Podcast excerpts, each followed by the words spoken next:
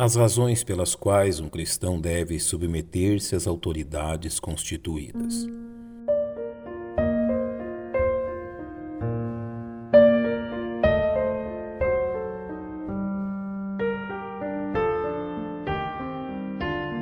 A instrução registrada pelo apóstolo Paulo no 13º capítulo de sua epístola aos Romanos é dirigida aos cristãos desta era de uma forma clara e objetiva.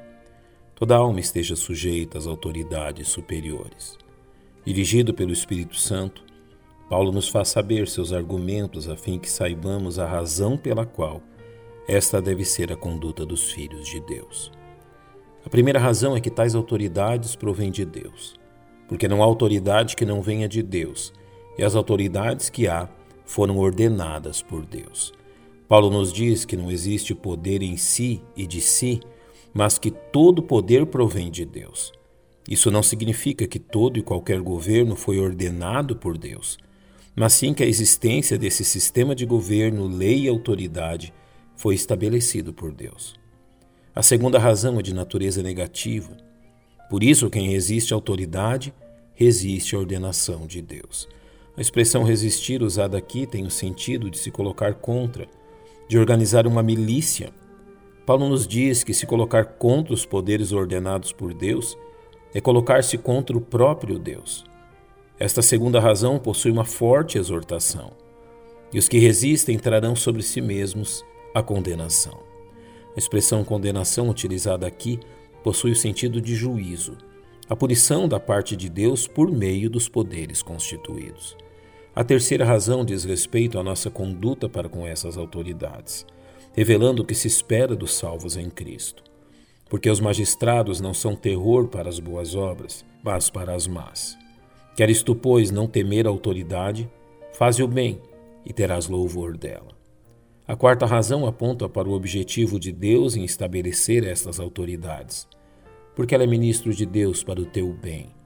Mas se fizeres o mal, teme, pois não traz em vão a espada, porque é ministro de Deus e vingador para castigar o que faz o mal. Paulo aqui faz duas declarações, uma delas positiva. Ela é ministro de Deus para teu bem, de forma que não necessitamos a temer. A segunda declaração é negativa. Mas se fizeres o mal, teme, ou seja, a autoridade possui o poder de punir o infrator, pois não traz em vão a espada. O apóstolo nos exorta ainda revelando duas razões concretas do porquê esta deve ser a atitude que caracteriza os salvos em Cristo quanto às autoridades constituídas. A primeira delas pelo castigo. Portanto, é necessário que lhe estejais sujeitos, não somente pelo castigo, Sujeitar-se às autoridades a fim de evitar o castigo proveniente da desobediência às leis é algo que Paulo nos chama a fazer. A razão é devida à nossa própria consciência, mas também pela consciência. Isso significa que nos sujeitamos às autoridades constituídas por Deus porque entendemos sua natureza e propósitos constituídos pelo próprio Deus. Paulo ainda se utiliza de um exemplo que revela que os cristãos daqueles dias praticavam e entendiam esta verdade.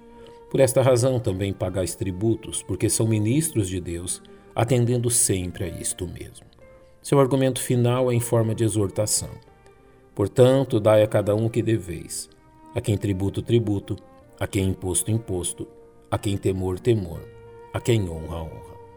A palavra dai tem o sentido de devolver, demonstrando a nossa relação com estes poderes, concedendo a cada um o que é devido. As autoridades governamentais, diz Paulo, tributo imposto. Ao nosso Deus, o apóstolo diz, temor e honra.